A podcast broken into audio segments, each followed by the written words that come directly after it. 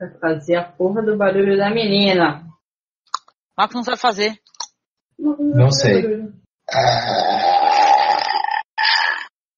Ah, só que sabe fazer isso, sem graça. Ô, mano, eu não, eu não vou ficar aqui não.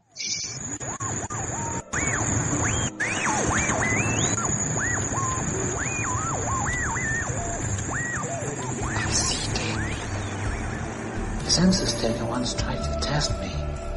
I ate his liver with some fava beans and a nice chianti. I am your father. You know what this is? It's the world's smallest violin playing just for the waitresses.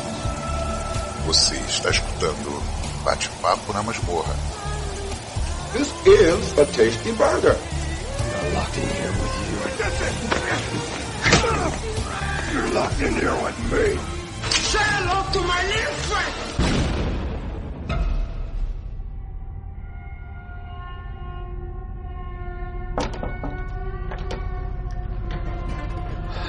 On, Peter.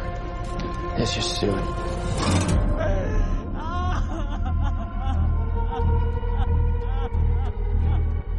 It's heartening to see so many strange new faces here today. I know my mom would be very touched and probably a little suspicious. My mother was a very secretive and private woman. It's Grandma. You know you were her favorite, right? Even when you were a little baby, she wouldn't let me feed you because she needed to feed you. She was a very difficult woman, which maybe explains me. I recognize you from your mother. What? Sometimes I swear I can feel them in the room. Oh my god, what's that? She isn't gone.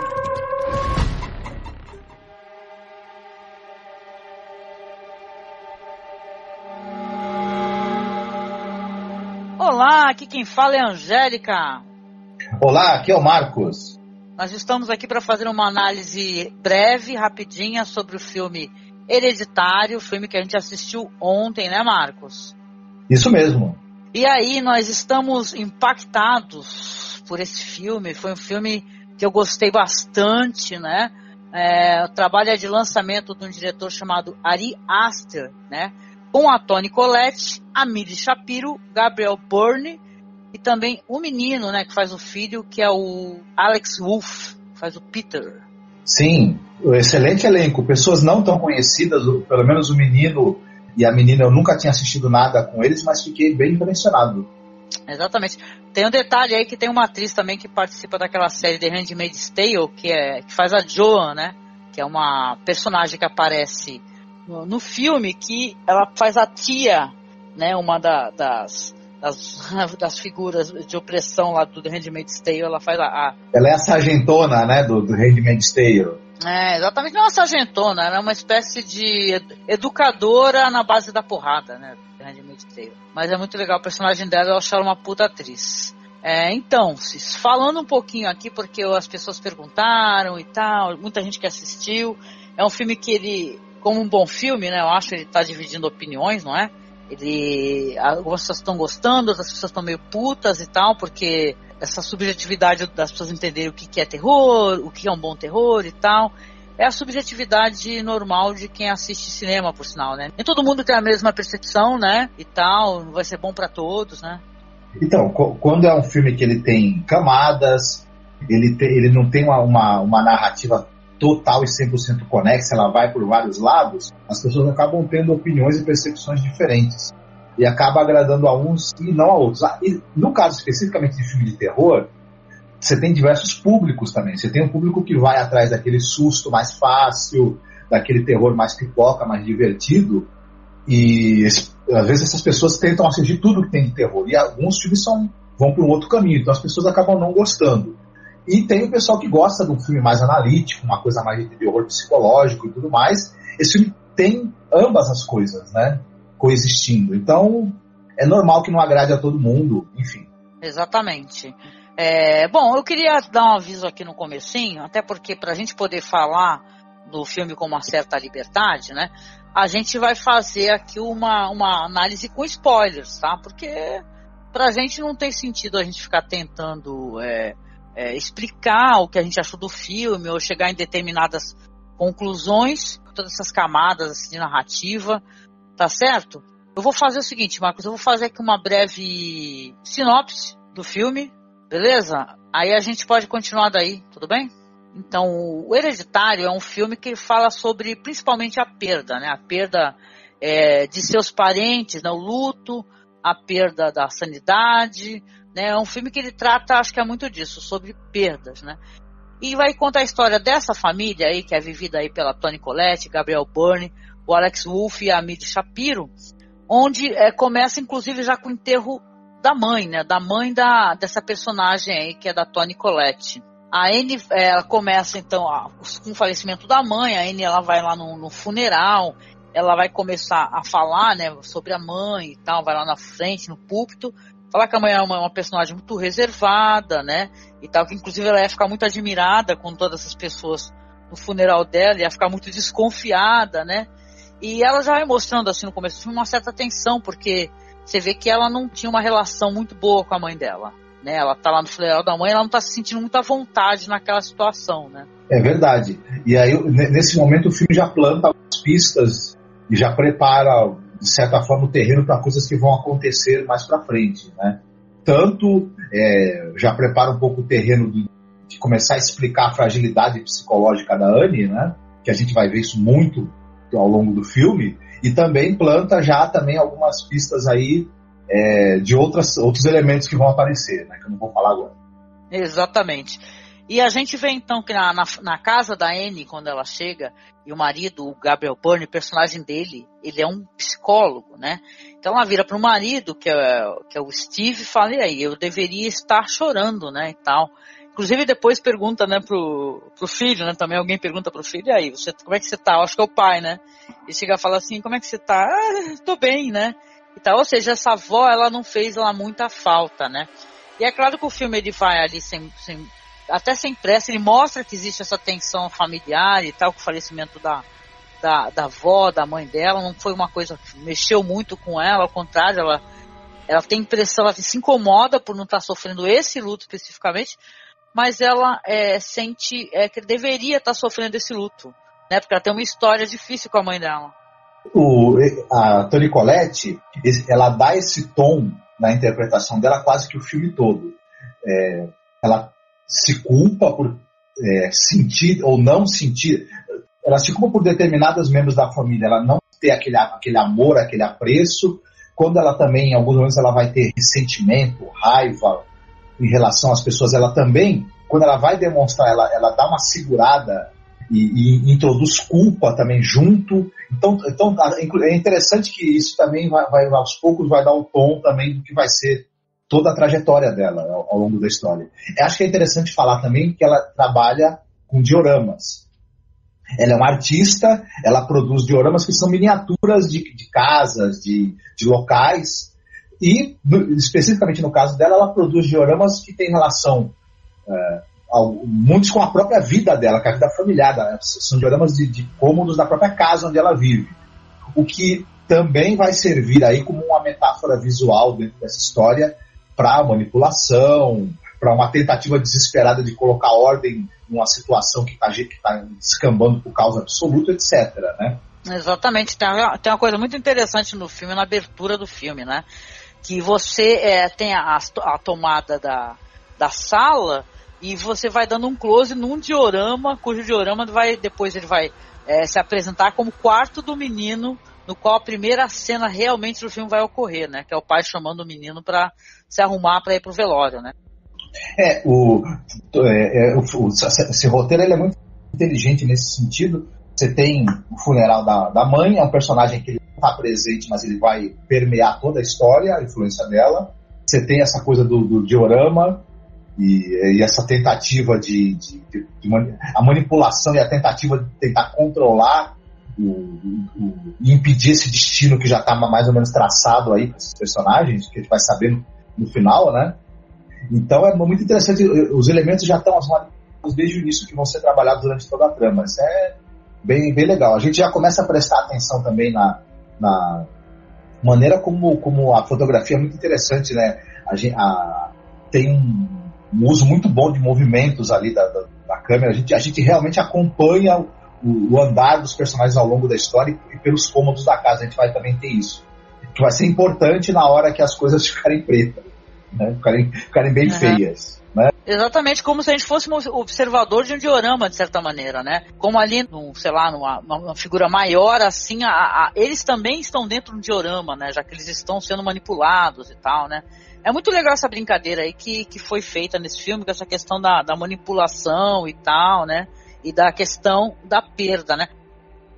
Vamos lá então comentar um pouquinho sobre algumas cenas que a gente gostou do filme. A gente não vai fazer a narração aqui do filme aqui, mas existem cenas realmente que são porrada, né? E a gente não está falando nem só de o terror mais explícito, né, mais gráfico e tal, porque o filme tem isso daí.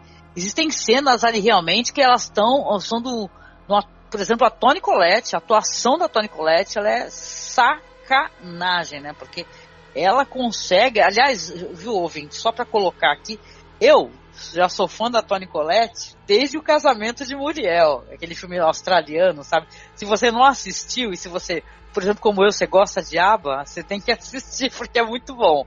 Ela já arrebenta a boca do balão no casamento de Muriel. E também, além de outros trabalhos, ela tem aquele trabalho mais mainstream lá no. Sexto Sentido. Ela tá naquele filme Um Grande Garoto. Ela tá no, no United States of Tara, né? Aquela série onde ela também a Toni Collette também, ela faz muito sucesso. Eu recomendo pra caramba se você gostou da atuação dela nesse filme, você tem que assistir United States of Tara, que ela faz um, uma mulher que ela tem várias personalidades, sabe? Ela tem esse problema que acho que é, é de. Como é que é? é? Personalidade dissociativa, né? Um negócio assim, não lembro o nome dessa. E ela é, é, são personagens muito, muito bem de, definidos, assim. Quando ela passa por esses períodos aí que ela, que ela, que ela faz a transição entre os personagens, eles são muito, com características muito bem definidas, sabe? Isso é muito legal. Então não deixe de assistir, porque, até porque é uma série que eu lembro que eu lamentei muito quando não, não teve mais, sabe? Você tá falando dela, ela, ela realmente é muito boa, e, e eu achei engraçado, uma, um, esse filme tem uns momentos, sem, sem, sem descrever muito detalhadamente, em que, em que assim, é, o, o, drama, ele poderia ter, ter passado do, do, do, do tom, Poderia ter, ter, ter passado do limite até caído num ridículo. Até porque tem alguns.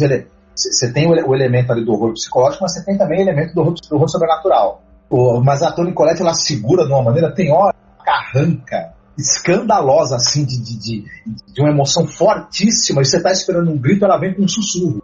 Então, é, ela não deixa o, o negócio descambar para um, um, um, para um dramalhão estriônico em que ah, você poderia até ter humor involuntário a partir do, do, do exagero das interpretações. Ela, e ela também, ela nunca é, perde o fio da coisa de que ela, por mais que ela esteja com raiva, com ódio, com ressentimento, com frustração em relação àquelas pessoas, ela também é uma mãe, ela também ama, ela também tem culpa por sentir tudo isso, então ela, ela modula muito bem isso. Às vezes, às vezes o, o grito está acompanhado com uma expressão muito menos carregada e você tem, você tem uma expressão corporal e facial carregada acompanhada de uma fala quase sussurrante, uma fala assim controlada.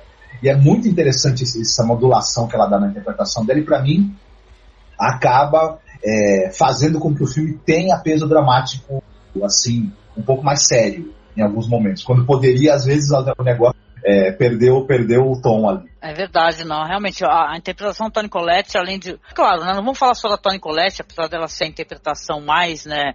Eu, eu acho que muito mais poderosa, né? Apesar que a menina também, a, a que faz a, a, filha, né? Que é a, a atriz Amelie Shapiro, que faz a Charlie, né?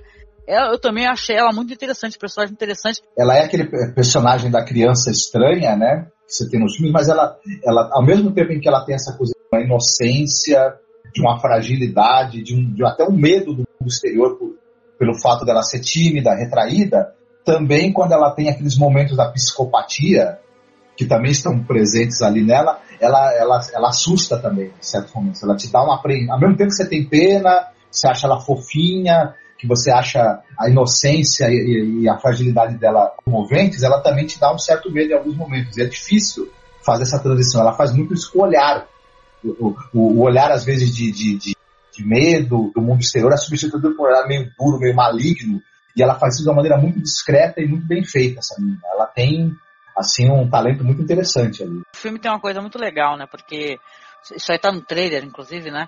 Que ela faz uns barulhos, ela faz, né? Ela, ela tem esse hábito de ficar... Esse momento meu filho tá melhor de cara feia. É, é, que a gente fomos nós três assistir o filme, né? Ela fica fazendo esses barulhos e tal, e isso daí é uma coisa que fica muito é, é, é um, um som muito característico, né? Muito interessante e você fica muito amedrontado, porque em alguns momentos do filme, onde essa personagem não vai estar mais presente, a gente escuta o som. Né? Aí você fica realmente com medo de um som tão simples, né? Que alguém não está de língua, né? Esse filme tem muito cuidado com o uso do som. É uma narrativa que, que, que usa muito, de maneira inteligente, o som.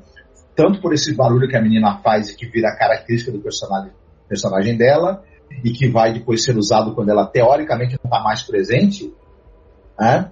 E quanto outros elementos sonoros aí que o filme usa, o filme também usa a trilha muito bem, né?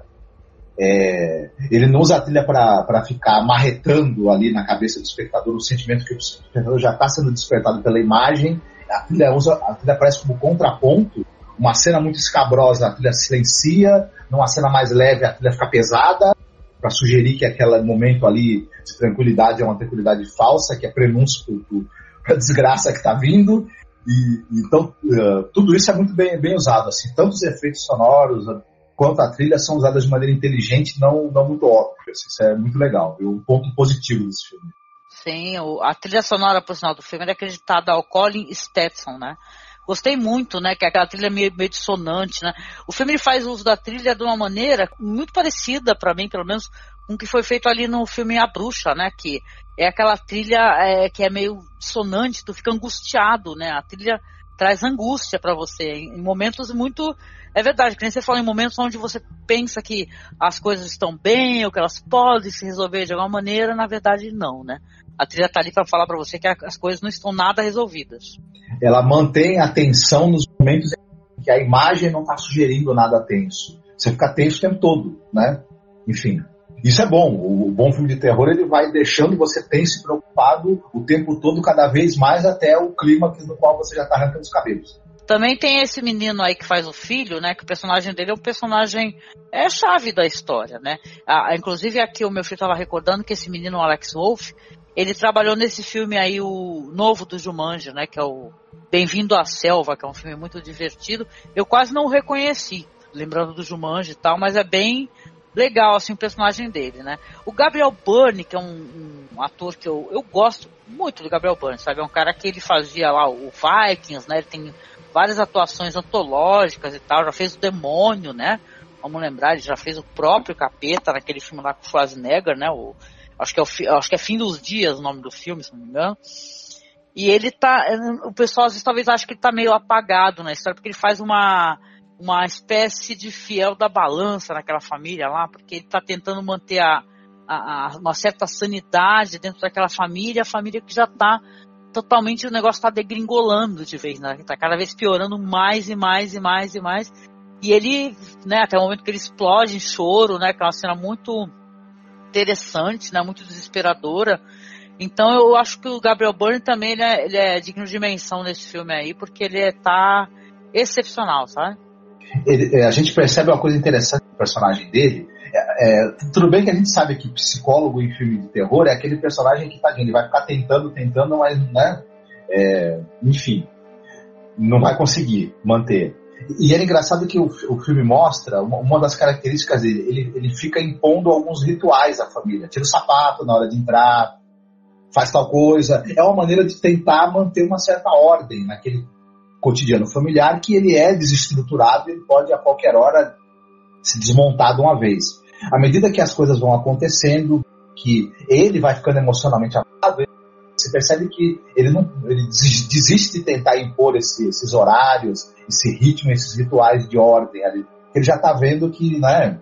E é interessante também porque ah, o ceticismo dele diante de certas sugestões de elementos sobrenaturais também fazem com que a gente eternamente fique desconfiando se o que está acontecendo ali é realmente um.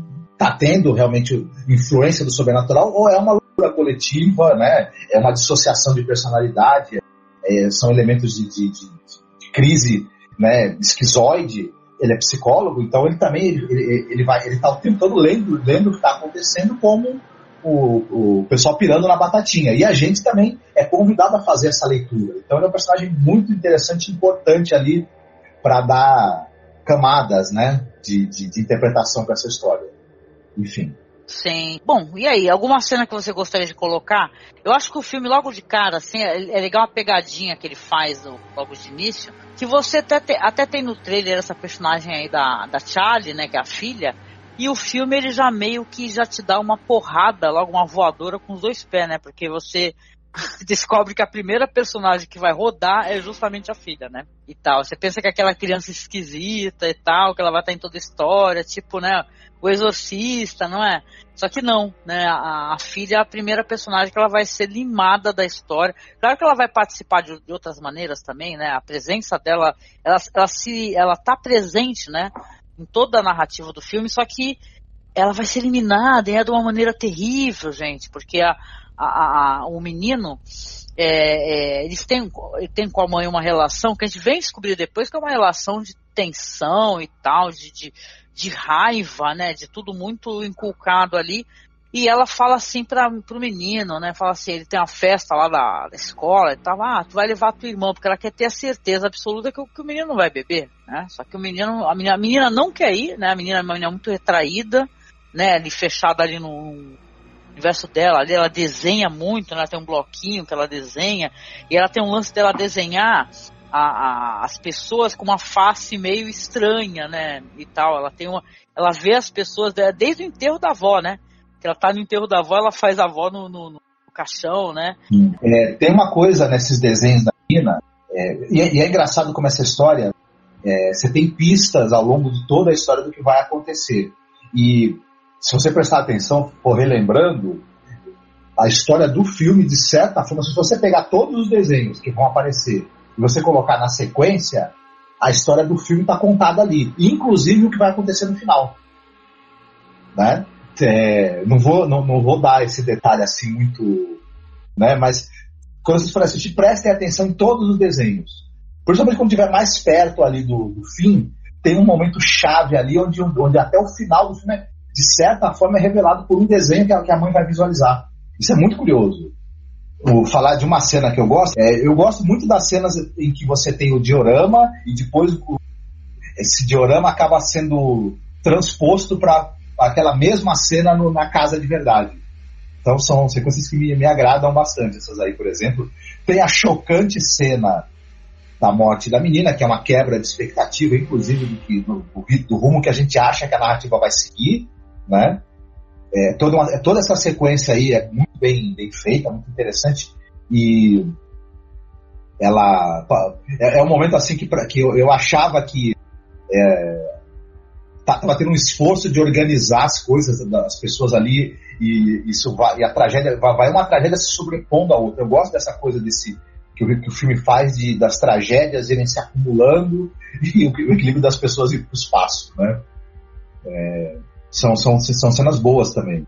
Eu, eu gosto muito da cena em que a Toni Collette tá, a primeira cena que tem ela no grupo, em que ela não quer falar, tá aquela roda de pessoas, daqui a pouco ela começa a falar as coisas, né, da dinâmica familiar que ela tinha com a mãe, que são terríveis, aberrantes, e, e o silêncio das pessoas escutando aquilo lá, é muito boa aquela cena, eu gostei bastante. Ela, ela despeja tudo, né, cara? Ela chega e fala assim, olha, eu não quero falar, ela. O cara, ah, você usa o teu tempo, né? Fala dentro do tempo que tu achar necessário. E ela começa a despejar, ela despeja tudo de uma vez. Ela chega a falar assim, olha, é o seguinte, a minha mãe, eu não tinha uma boa relação com a minha mãe, a minha mãe no final de vida morava comigo, só que é, mesmo assim era um problema, a minha mãe era distante de mim, a minha mãe meio que forçou, né? Eu, eu, eu, ela fala, né, ela dá a entender que ela não queria ter filhos, na é verdade. O filme tem isso, a questão até que é, foi colocada já por aí, achei interessante, né, que é o ciclo dos abusos, né, porque ela, ela sofreu um abuso, né, inclusive enquanto mulher, porque ela não queria ser mãe, não é? Então, ela, ela a partir do momento que ela foi forçada a, a ter esse papel, né, a, a fazer parte, assim, da, da do que é socialmente é, aceitável, colocar, as pessoas é, questionam muito a mulher, né? É, se ela dá esse depoimento, ela fala que não quer ser mãe, ah, mas né, você não vai saber o que é amor, ah, quem vai cuidar de você quando você for velho, essas coisas todas aí, né? Que são senso comum, né? Então a, a, a personagem dela é muito trágica também nesse sentido, né? Porque ela não queria realmente é, ser mãe, até talvez por causa desse relacionamento que ela tinha com a mãe dela, né? Que era um relacionamento muito bom, né? E tal. Ela, o irmão dela se suicidou e fala que a, a mãe estava tentando colocar pessoas dentro dele. Aí você já fica, né? O pessoal do grupo também fica todo mundo. Hã?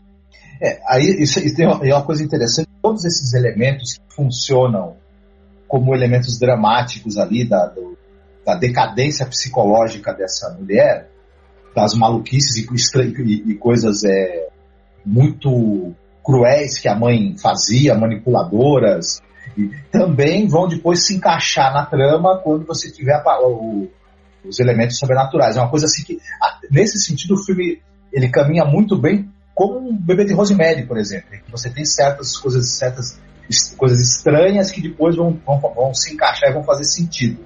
Né? Mas também, para mim, ao mesmo tempo, o, a fragilidade, o, o, ponto negativo que esse filme tem também reside aí.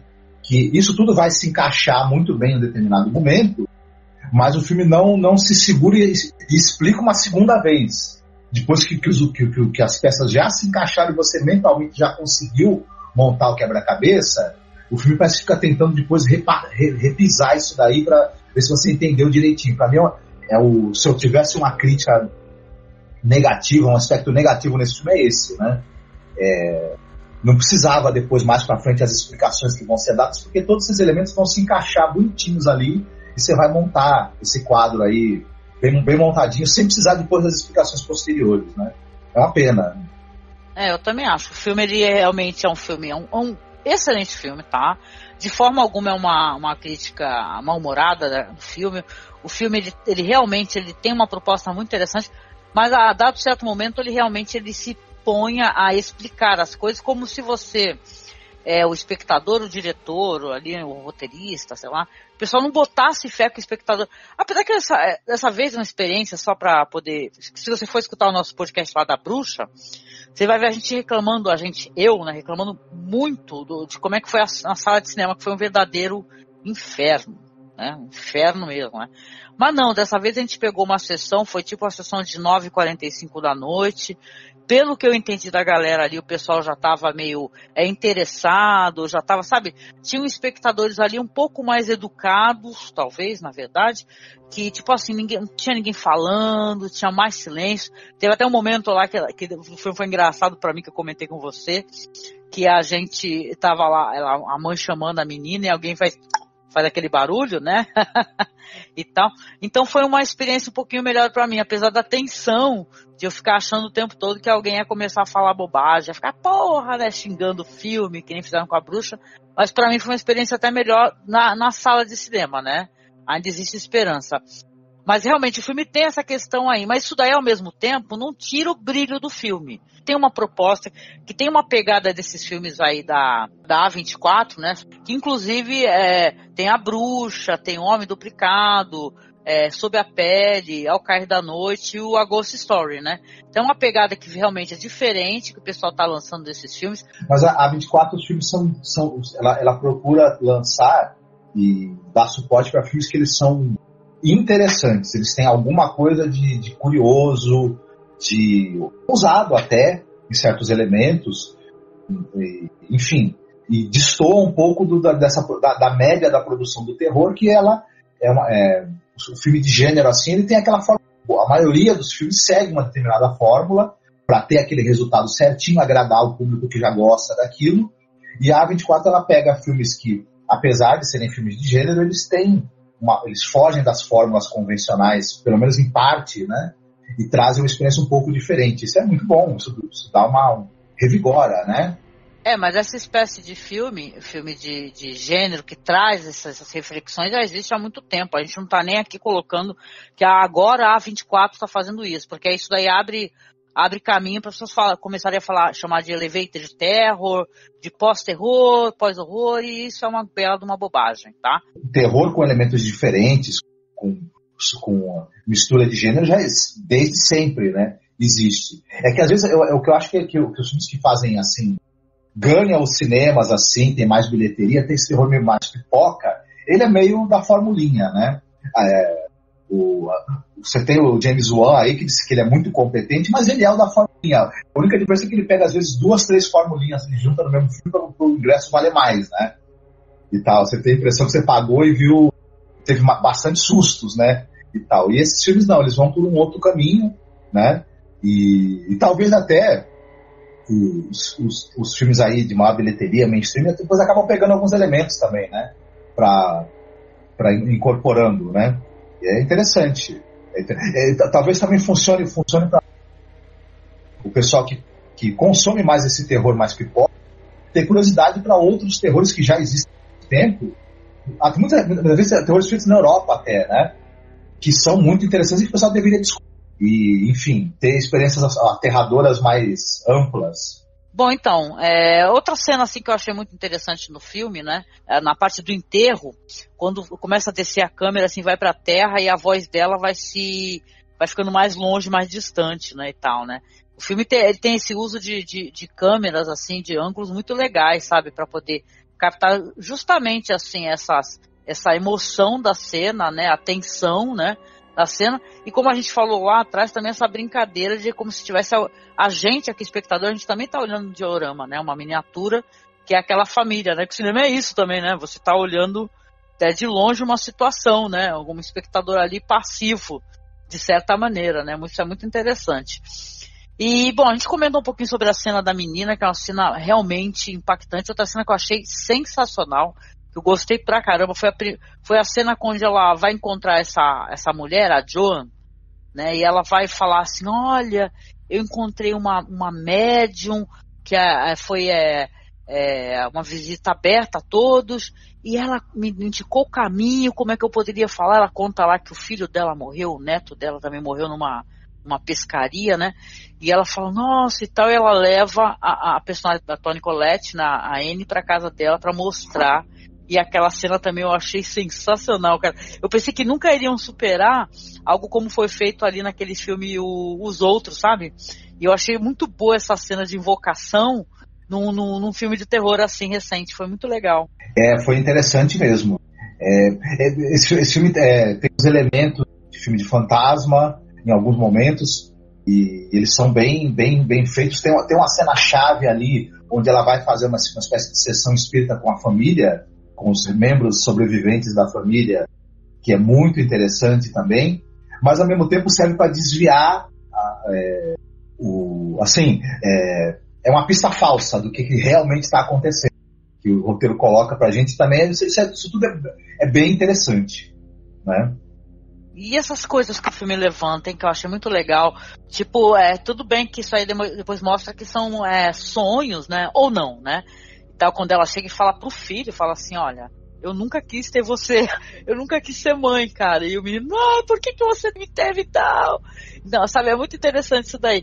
Como ela tem esse passado, né? Ela fala que numa bela noite, ela fala que é sonâmbula, e ela acorda na hora que ela acendeu o fósforo e ela já tinha molhado os filhos com fluido e ela mesma com fluido também, né?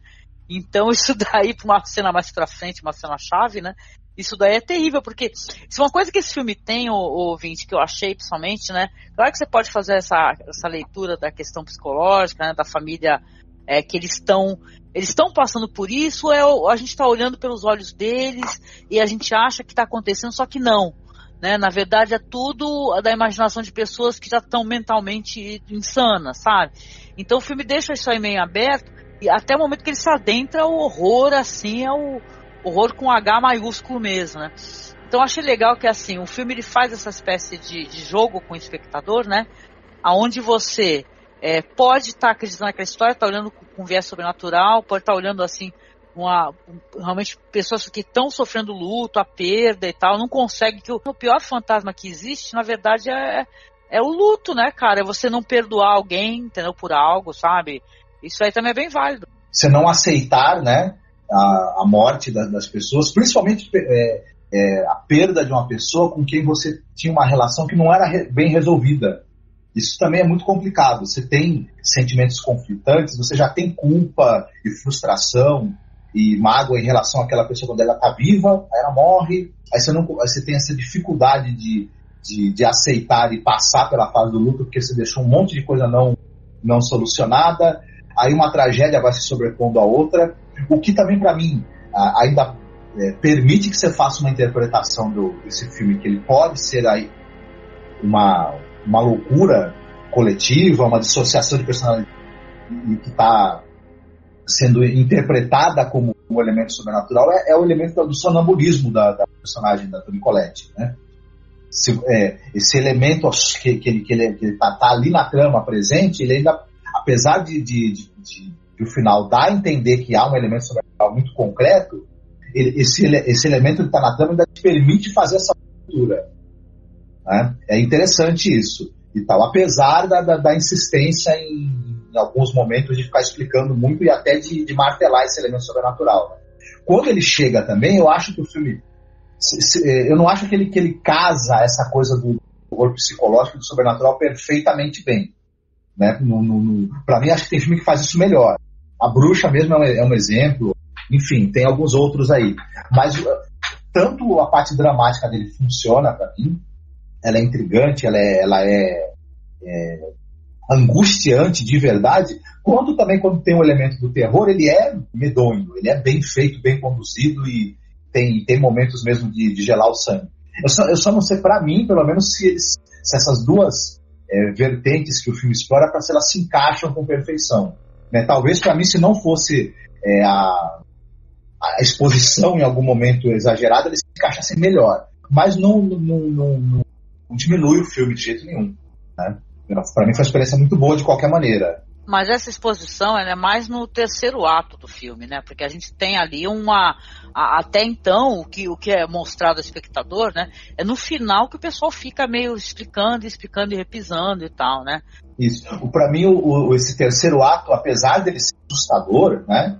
E ser, enquanto um, um, um exemplo de, de, de bom terror sobrenatural bem feito e muito né, e, medonho, é, ele, ele para mim é a parte mais fraquinha do filme, né? Porque ele é, ele é a mais gritantemente ah, eu, clara, né? Eu, eu não a outra ainda te intriga, né?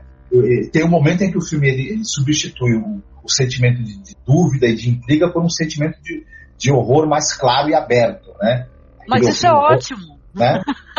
eu gostei muito disso, porque assim, eu, eu é, a coisa mais legal no cinema foi ver o pessoal chocado, entendeu? Porque tem cenas que elas são muito gráficas, entendeu? A cabeça da menina, entendeu?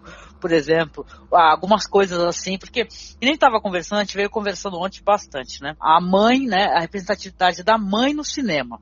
Né? A mãe, ela é aquele personagem é, dentro do imaginário, né? Ele é aquela ponte de segurança, né? De amor, de afeto e tal. A, a mãe, assim, nessa história, com uma, uma coisa, inclusive, até desestabilizadora da família, como essa personagem da, da Collette, é muito interessante porque é terrível. E tem certos pontos do filme, mais pro final, principalmente, que você vai falar, caramba, você se caga de medo daquela personagem que é a mãe né? Então é muito legal isso daí. Eu gostei quando vai pro elemento do terror, ao mesmo tempo eu gosto muito do, disso no filme, porque ele vai mesmo, entendeu? Ele aí ele se coloca dentro do gênero mesmo, porque senão ele estava é, correndo um risco de repente de virar uma história sobre um drama familiar, entendeu?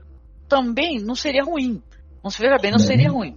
Uma coisa boa também é que é, muitos elementos ali do, do horror mesmo, eles, eles ainda servem como metáfora para outras coisas dentro da história. Por exemplo, essa coisa da, da, das cabeças né, decepadas que você vai ter, né? Depois, num determinado momento, esses corpos sem a cabeça vão estar colocados numa posição de adoração.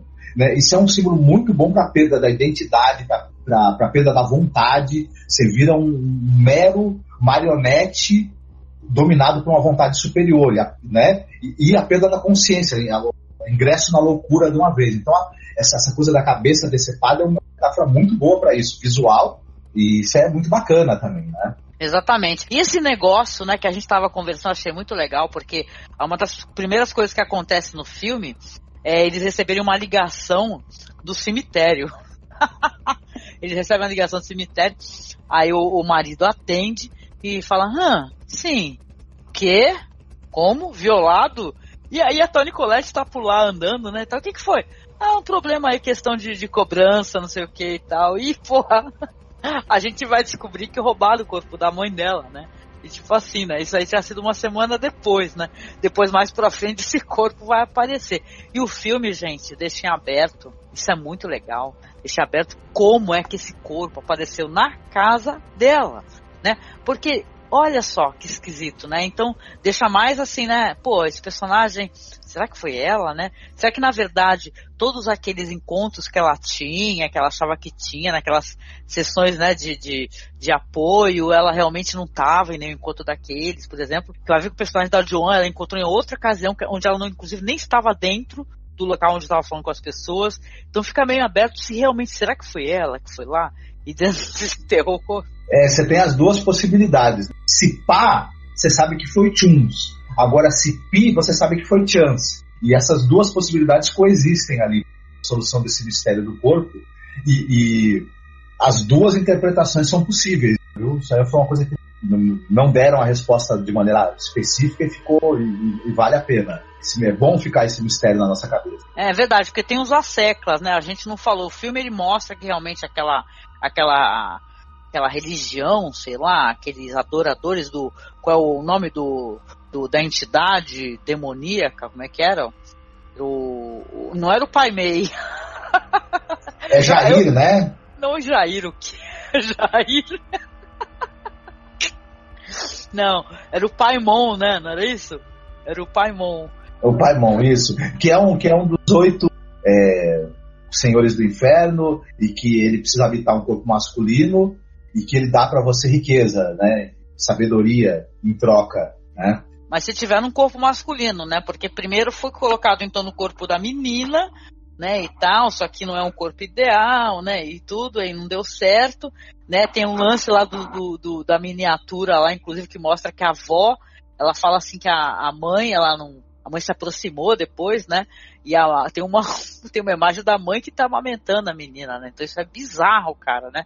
Mas isso também, se você, se a gente for pensar, pode funcionar essa coisa de que ah, precisa de um corpo masculino e etc, que pro, pro Coven lá trazer esse, esse demônio para a Terra e tudo, também funciona como uma metáfora para a dinâmica da família.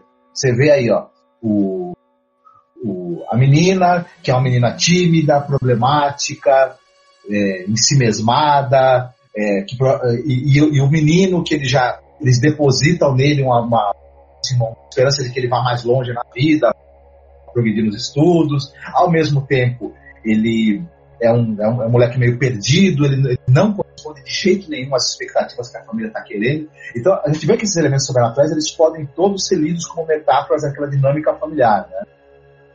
E isso é interessante. O, a, a, grande decepção que eles vão ter com esse filho é a irresponsabilidade dele em cuidar da menina né? que vai gerar uma segunda grande tragédia. Enfim, é, é curioso isso. isso é, é Para mim, ainda fica em aberto uma, uma outra possibilidade de leitura, o que é bom. Né? Bom, a gente falou um pouquinho aqui, vamos chegar aqui nos finalmente, né? Comentando o que, que a gente achou do final do filme, né? É, o final do filme, eu, eu vou te falar, é, a gente tem essas questões que a gente levantou aí, que é, são questões assim mais de explicar o roteiro, né? Ser meio didático nesse sentido, né, de ficar explicando o roteiro, mas eu mesmo assim eu achei muito interessante visualmente, somente para quem gosta de terror, gente, porque são cenas tétricas, né, tem um momento onde a onde finalmente, né, o a, o menino ele acaba sendo é, cooptado de vez, né, nem, não é nem cooptado, ele acaba sendo é, atingido ali pelo horror, né? Porque o pai é um personagem que ele faz tudo que ele pode, só que ele vai acabar perecendo, né? De uma maneira muito terrível, né? E também muito dúbia, detalhe, porque eu achei, por exemplo, que esse negócio, né? Que tem um momento que ela tenta queimar, né? O caderno de desenho da menina, a, a roupa dela começa a pegar fogo, aí ela apaga o fogo do caderno, aí o, o fogo da roupa dela apaga, e ela chega à conclusão, então, que ela tem que se sacrificar para que ela possa é, salvar o filho dela, né? E ela chega pro marido, ela fala que não tem coragem. Isso aí, eu digo que é muito túbio porque é assim. Ela fala que não tem coragem e o marido fala assim: joga para mim, por favor, eu te peço, eu te imploro, eu te imploro que você jogue porque eu não tenho coragem de me sacrificar, né? De eu tocar fogo em mim mesma. E o homem começa a ir lá e tal, tem todo aquele, aquele negócio choque porque encontraram o corpo da mãe que estava lá no sótão, lá com aqueles montes de apetrechos do ritual, né, de invocação dessa entidade demoníaca. E ela fala assim: ah, tudo bem, você não confia em mim, ele não quer, né, fazer. E ela toca o fogo e o cara pega fogo, que é uma cena tétrica, tétrica, muito tétrica. E o menino ele se vê então, ele estava é, ele tava já sendo meio possuído aí também. Ele acaba se ferindo na escola e ele fica desacordado. O pai busca ele, né, leva ele para casa. O menino volta para casa desacordado e quando ele acorda ele tá, bicho, ele está sozinho. Eu lembro que eu até falei para ti, eu falei, cara, tá sozinho agora ferrou, né? Porque aí a, a, história realmente a coisa foi se afunilando. Você vê a, a, o menino acordar numa casa onde tudo pode acontecer, né? E literalmente tudo, né? Porque é uma cena que aí é legal, porque se uma coisa que esse filme tem de interessante é que ele não, ele não coloca, sabe, esses jump scares, né? Então você vai ver o menino acordar e você vai ver uma figura branca passar em torno dele e você entende que pode ser inclusive a, a menina, né, a irmã, né? Porque tem vários momentos onde ele vai ter a impressão através de sombra e tal, que ele tá vendo a irmã dele, tem uma cena terrível que cai uma coisa, parece a cabeça dela caindo, né? Que é uma imagem terrível. Mas ele acorda e caramba, o que que aconteceu? Né? A, a mãe dele, ele não consegue localizar a mãe dele, né? E tal, e fica olhando e chega assim no corpo carbonizado do pai. É uma cena terrível, é uma cena gráfica, né? Ele reconhece pela aliança, inclusive, né? Do, do pai, né? A mão fechada, né? As mãos estavam segurando alguma coisa, né? Então, né? Pra mim, o, a cena que ele, que ele se machuca na escola, e tudo para mim, aquela cena é incrível, é um impacto muito grande. E, e assim, é, é, é, é, talvez a última cena em que você tem uma grande dubiedade ali do que está acontecendo, né? Daí para frente aí o elemento do terror sobrenatural se impõe, né? Desse momento eu acho para frente. Mas, mas, a questão da morte do pai, a gente sabe que ela, enquanto sonâmbula, teria tentado tocar fogo nos dois filhos, né? Quando eles eram crianças ainda. Então a gente fica ainda nessa dúvida, né? Mas aí, quando o pai leva o filho para casa, e depois que o pai é, é, é, queimado, aí sim o terror sobrenatural se instala com, com força, né? E ele é muito bem feito, muito assustador, leva a um desfecho mais convencional, né? Principalmente aquele último, os últimos momentos, assim mesmo, eles são é, bem mais dentro do convencional desse tipo de filme, né? Em que a gente, nesse momento, a gente já está conversando que a gente está num filme, é, é, tá dentro dessa tradição ali do, do, do, horror do grupo de bruxos, né? Que está invocando o demônio, etc. Que tem ele, vários exemplares, assim, desse, desse gênero, até recentemente, inclusive, né? A gente assistiu alguns aí são bons, são bem, são bem bacanas. E aí ele, esse, esse final é um pouco mais convencional do que o restante do filme, mas é muito bem feito, de qualquer maneira, e, e com imagens tétricas, é muito tétrico. O, o, o, bom tratamento visual da narrativa não se perde ali, continua presente. Né? Com certeza, com certeza. E aí essa personagem, o desfecho dela é terrível, né? O final. Eu acho que só eu, uma outra pequena crítica que eu teria, né? No, nesse caso, assim, porque o filme ele tem um final assim que é o que a história propõe, né? Você vai ver os, a galera ali do culto demoníaco e tal. Aliás, eles aparecem durante todo o filme, na verdade, eles aparecem em certos momentos, né? Algumas pessoas veem e escutam, outros não, não é? A velha, a trama que ela tecia, pelo jeito, não era só dos tapetes, né? A trama que ela estava tecendo, ela teceu muito bem, né? A mãe dela, né? Que era a, a rainha no final disso tudo, né? E é interessante porque para mim, no final, é, é claro, você poderia ter terminado até certo ponto ali, né? Tem um momento onde você vê o menino, onde ele vai estar tá incorporado ali, ele já vai ser esse paimon, não é? E vai encontrar ah, os, os, os, os asseclas lá naquela casinha de árvore, né? E tá, tá, tá sempre com uma luzinha vermelha, que eu acho que é uma coisa muito, né, que te remete, obviamente, a, a, ao inferno, né, e tal a luzinha do aquecedor, né? Do, do aquecedor, que no, no, fim é uma boa, uma boa metáfora para o fogo do inferno. É, a ah, beleza. E é onde a menina gostava de ficar, né? Então a menina também já estava recebendo esse tratamento já antes de morrer, né? Já estava sendo já incu, inculti, inculcado nela, né, sei lá, feito ali pela avó, o mesmo tratamento ali de, de para poder receber, né, isso daí, né? Só que como o corpo não era um corpo adequado, precisava desse corpo masculino. Aliás, esse demônio aí, o Paimon, é um demônio bem babaca. Só que é corpo masculino esse demônio aí. E no final eu achei que, tipo assim, você tem toda aquela visualização daquele horror, não é? Os corpos eles ali prostrados, né, em adoração, sem cabeça, né, o corpo inclusive da mãe. A cena da mãe é cortando a própria cabeça é uma cena terrível que é quase tão angustiante quanto quanto Kiri Kiri Kiri lá do Audition, né? Ela fazendo isso. Sim, e também é, é mais uma, uma possível metáfora da, da pessoa que se, que se vendo as portas da loucura resolve se suicidar. E se suicidar cortando a própria cabeça, onde estaria o centro da sua loucura, né? Da sua desagregação enquanto pessoa. Interessante. Exatamente, mas eu achei assim, na minha opinião, olha só, né? que é assim, é, poderia ter terminado ali, mas não, ainda tem aquela voz, né, daquela personagem, Joan, falando, não, o, o, Charlie, afinal de contas, vai estar tá a alma da menina também dentro dele, né? A falar assim, Charlie, não se preocupe, porque você é o Deus, aqui nós estamos te invocando, é, nos dê todas as coisas que foram prometidas, riqueza, etc, blá blá blá. Então, é, é, muito legal isso é muito interessante, só que foi se prolongando um pouquinho a mais, né? Então, para mim, se tivesse aquela visão, sabe, que nem vocês têm no filme A Bruxa, um exemplo, né? Pessoa não, muita gente não gosta desse final da bruxa, onde ela vai encontrar o Coven, né, por exemplo, e começa a, a, flutuar, né? Eu gosto muito desse final da bruxa e tal, mas eu achei que nesse caso desse filme, o final ele se prolonga um pouquinho mais, porque ainda tem essa voz e tal falando, sabe? Para depois terminar. Mas olha, de resto, ouvinte, eu achei um filme muito legal. Andaram me perguntando aí, pô, vocês assistiram o Hereditário e tal? Vocês vão fazer alguma coisa? Não é uma análise assim, nem muito assim, é, é uma coisa meio imediata, vamos colocar assim, porque a gente assistiu ontem à noite, hoje já estamos aqui gravando alguma coisinha. Mas olha, eu achei um bom filme mesmo. Agora sim, eu colocaria esse filme como o melhor filme do ano? Não sei. Nós estamos no mês 7 ainda, não é verdade? Então tem muita coisa legal que eu assisti, é, assisti coisas boas, então acho que é um bom filme.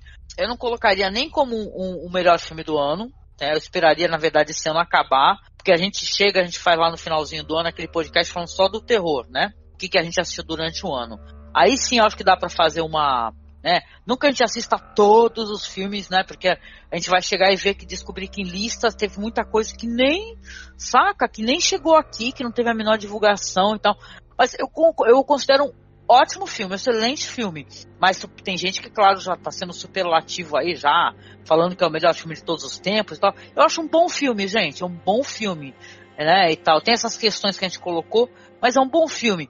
Agora, se é um filme que ele, que ele receberia, por exemplo, alguma indicação Oscar, eu acho que sim, se a academia fosse menos preconceituosa. Tony Collette, isso. A Tony Collette merece uma indicação? Sim.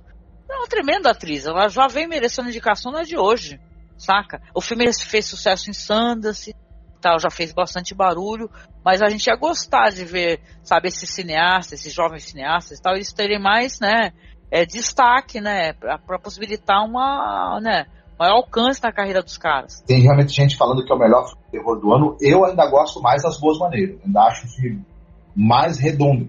Um filme com bem menos recursos, se a gente for pensar, né? Mas ainda é um filme, para mim, que é mais redondinho e que ele consegue ser mais centrado na história que ele quer contar, assim.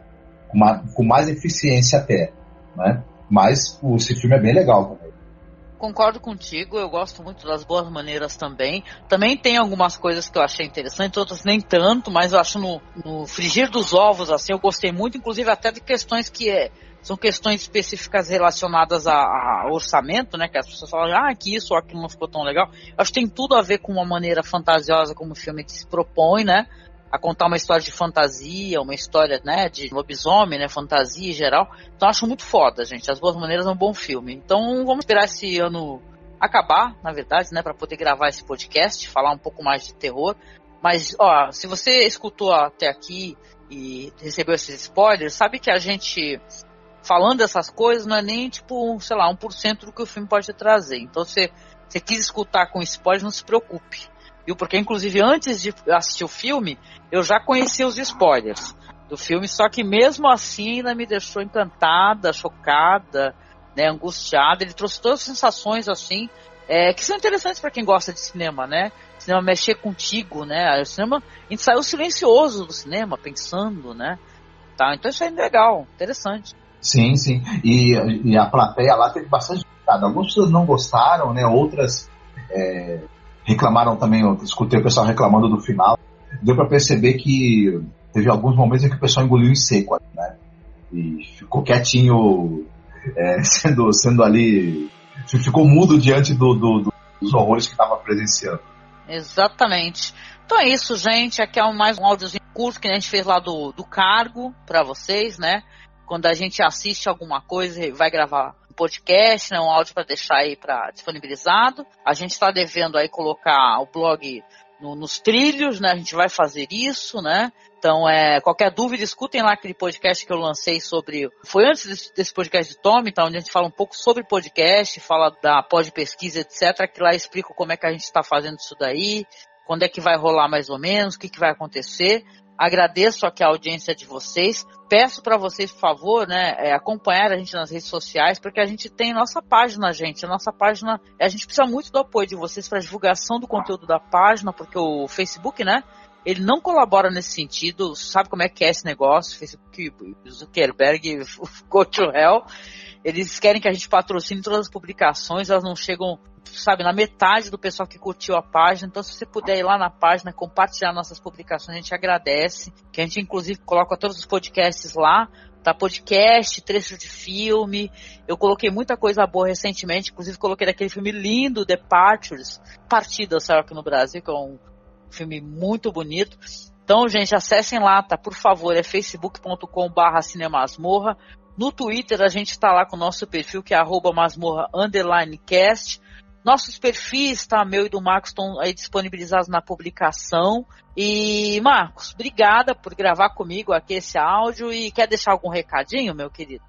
Não, é, eu, eu fiquei contente com a gravação, que eu achei interessante e tudo mais. E o recado é que vocês aí mantenham a cabeça no lugar, viu, ouvintes?